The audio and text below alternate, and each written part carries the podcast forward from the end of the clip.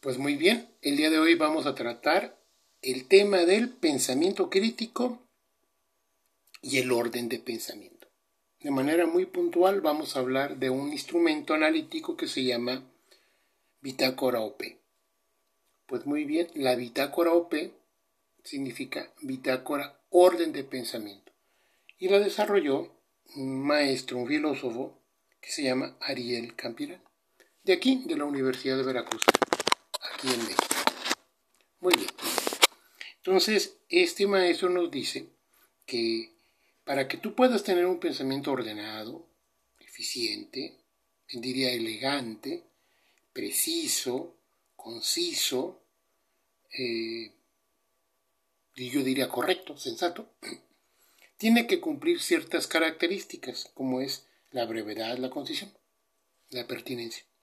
Y nos da un instrumento, él propone un instrumento que le llama bitácora OP. OP significa orden de pensamiento. Es una bitácora que tiene, digamos, mm, ejes centrales. El primer eje es el tema, el segundo eje es el problema, el tercer eje es eh, la tesis, el tercer eje es el trasfondo, el siguiente eje, que es el 5, es el argumento o explicación, el ejemplo y el contraejemplo. Si te diste cuenta, estamos hablando de siete ejes. Ahora bien, no sé si te has percatado que a veces solemos confundir tema con título. Vámonos por partes. ¿Qué es un tema? Un tema es de aquello de lo que estoy hablando, de aquello de lo que habla un libro, un ensayo, pues una obra de teatro, una película. Ese es el tema. O sea, eh, de aquello de lo que se trata. Ahora, ¿qué es un título? Si nosotros estamos hablando de libros o de ensayos, el título es el nombre de ese libro o de ese ensayo. ¿Sale? Entonces, una cosa es cómo se llama el libro y otra cosa es de qué trata el libro. Cuando te preguntan de qué trata el libro, te están preguntando por el tema. Te están diciendo, ¿cuál es el tema de ese libro? Mm, por ejemplo, hay un libro que se llama La fenomenología del espíritu, de George William Frederick Hegel. Este autor en este libro, que lleva por título Fenomenología del Espíritu, tiene muchos temas. Por ejemplo, el tema de la conciencia, el tema de la autoconciencia, el tema del espíritu, el tema del estado, el tema de la dialéctica del señorío y la servidumbre y otros temas. Pero como te das cuenta, el tema no necesariamente mm, es el mismo que el título. Hay un libro que desarrolló mi maestro Luis Villoro que se llama Creer, Saber, Conocer. Ese es el título del libro. Pero ese libro, sus temas son la creencia, el saber y el conocimiento. O sea, aquí coincide. Pero entonces tú ya sabes, tema es de lo que ya se habla. Título es cómo se llama ese libro o ese ensayo. O ese poema. Muy bien. Siguiente punto. Problema. Aquí Ariel Campirán se plantea una pregunta. O nos podemos formular una pregunta. ¿Qué entender por problema? Bueno, Ariel dice que para formular un problema se requiere una pregunta controversial. Una pregunta controversial es una pregunta que amerita una reflexión profunda y esa pregunta es controversial porque su respuesta no es unánime. Hay varios tipos de respuesta, voy a varias respuestas frente a esa pregunta. Por ejemplo, una pregunta clásica en filosofía, o para ser más preciso, en filosofía política. ¿Qué es el Estado? ¿Sale? Entonces, frente a esa pregunta, Hegel dice una cosa, Aristóteles dice otra, Platón dice otra, y así sucesivamente. ¿Sale? Yo quisiera hacer una pequeña precisión. Muchos mm, docentes o alumnos hemos incurrido en un error en creer que una pregunta problemática es una pregunta cerrada y eso es un error. La pregunta puede ser abierta cerrada. La pregunta cerrada es aquella que se contesta con un sí o con un no. Indudablemente hay preguntas cerradas que son problemáticas. Pero hay preguntas abiertas que son problemáticas, como esta que les acabo de comentar, que es el Estado. Y frente a esa pregunta, Platón, Aristóteles, Hegel, Villoro, Rousseau, etc., tienen diferentes respuestas, porque es una pregunta controversial. ¿Sale? Porque hay que reflexionar mucho para contestarla y la respuesta nunca es unánime, o sea, genera polémica. ¿Sale? Pero es una polémica objetiva. O sea, no es que alguien, eh, yo tengo una animadversión en contra de alguien, entonces yo por eso voy a polemizar, porque tengo un problema con esa persona. No, no, es, es, es problemática, es polémica porque en sí misma hay muchas respuestas, hay muchas teorías para poder responder esa pregunta. Yo quisiera hacer otra moción. Yo en lo personal, el eje de problema lo divido en dos bloques.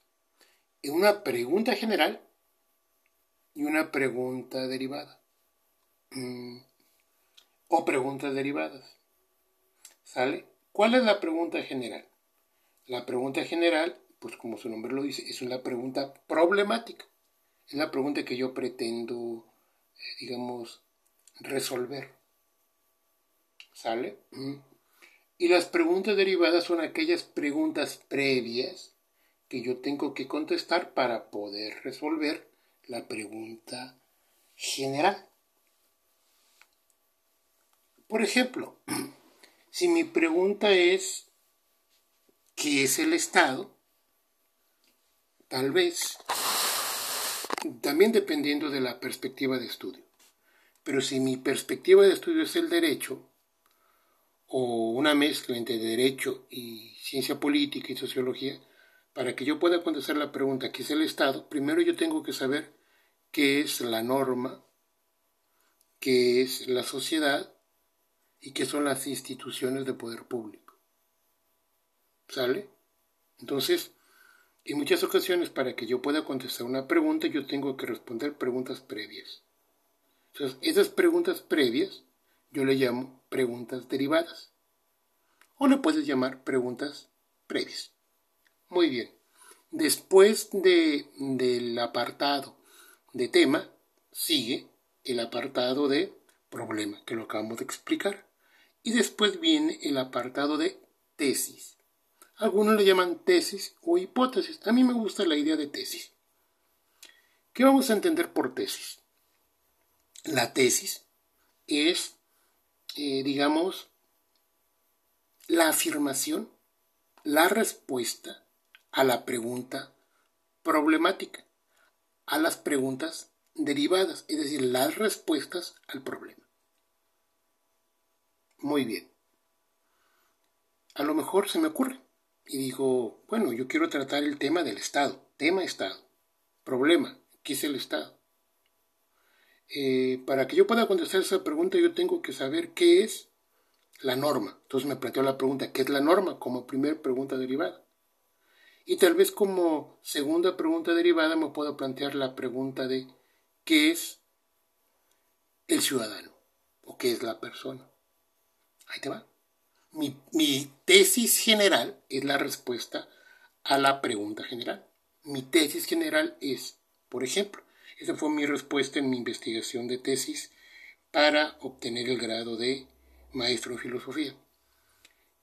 El Estado es un sistema de instituciones de poder público. Es un sistema coactivo. ¿Sale? Ahí tienes una idea. Que estés de acuerdo o no con mi tesis, eso no importa. Simplemente es un ejemplo.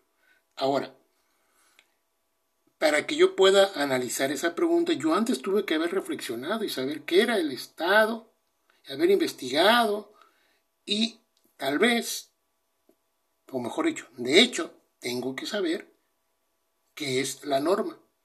Entonces, ¿qué es la norma? La norma es un dispositivo eh, eh, imperatributivo. Eso es, decir, es un dispositivo público que si lo violas genera sanciones. ¿Sale? Y mi, ese sería mi primer tesis auxiliar. Mi segunda tesis sería eh, el ciudadano es un sujeto de derechos y obligaciones. Como te das cuenta, las preguntas van a derivar respuestas. Las preguntas es el problema. Las respuestas son las tesis a esa, son las tesis, que son las respuestas a esos problemas o a ese problema. Ahora bien, ahora yo tengo que pensar cuál es el trasfondo, es decir, desde qué perspectiva de estudio estoy pensando el problema, el tema, las tesis. Y, si, y siguiendo con el ejemplo que acabamos de poner, mi trasfondo es filosofía política, ciencia política, filosofía del derecho y derecho. Yo tengo una perspectiva multidisciplinaria, en el sentido filosófico y en el sentido jurídico, y en el sentido eh, de ciencia política también, me faltaría ese elemento. Entonces, filosofía política, filosofía jurídica, este, o filosofía del derecho, como se le llama también, em, derecho y ciencia política. Ok. Ahora vamos a pasar al siguiente elemento. El siguiente elemento tiene que ver con, digamos, un mecanismo que me permita mm, eh, dar elementos para que yo pueda sostener mis tesis. Ese apartado se llama argumento o explicación. ¿Qué es el argumento? El argumento es el conjunto de razones que doy para sostener una tesis, para sostener una conclusión. Técnicamente hablando, un argumento tiene premisas y conclusiones y el vínculo entre estas se llama inferencia. Entonces yo tengo que dar razones para sostener al, a la conclusión. Dices tú, ¿cuál conclusión? Bueno, pues la conclusión que vas a sostener es la tesis que tienes o que yo señalaba hace un momento. Por ejemplo, el Estado es un sistema de instituciones de poder público. Entonces yo tengo que dar razones para sostener esto. Si yo doy razones para sostener esto, eso se llama argumento. Hay argumentos deductivos y no deductivos, pero eso lo vamos a ver en otro momento. Ahora bien, hay otro punto, otro elemento, que se llama explicación. ¿Sale? La explicación consiste en aclarar. Hay varios tipos de explicación. Hay una explicación causal que es explicada, o si se quiere, si es, es analizada, estudiada, y, replanteada por Hempel. Mm, pero quedemos con la siguiente idea. Explicar consiste en aclarar. ¿Sale? Me voy a quedar con esta idea, nada más. Voy a dedicarme dos episodios más para hablar de la argumentación y de la explicación por separado. Me quedo con eso en el tintero, lo vemos más adelante. Pero vamos a seguir avanzando. Ahora necesitamos hablar de el ejemplo. ¿Cuál ejemplo? ¿Ejemplo de qué? Ah, pues el ejemplo sería un caso o una situación que ilustra tu tesis general. ¿Sale? Pero recuerda que nosotros dijimos que la tesis corresponde a la respuesta a la pregunta, al problema. Y ese problema es controversial. ¿Y por qué traigo a colación esto? Porque el último elemento de la bitácora OP es el contraejemplo. ¿Sale? ¿Qué es un contraejemplo? Un caso, una situación que critica, que pone en jaque a tu eh, tesis. Entonces nos quedamos con esta idea. Vamos a cerrar. Una forma para tener un pensamiento ordenado es con la bitácora OP, que es de Ariel Campira, que tiene siete elementos. Uno, tema. Dos, problema. Tres, tesis. Cuatro, trasfondo o perspectiva de estudio. Cinco, ejemplo y o explicación. Y finalmente, dos elementos más. Seis, explique este, perdón, ejemplo y siete, contraejemplo. ¿Ok? ¿Dónde lo vamos a quedar? Vamos a dedicarle en otro momento un apartado especial al tema de la argumentación y otro apartado al tema de la explicación. ¿Sale? Pues muy bien, por el momento es cuánto y estamos pendientes. Muchas gracias.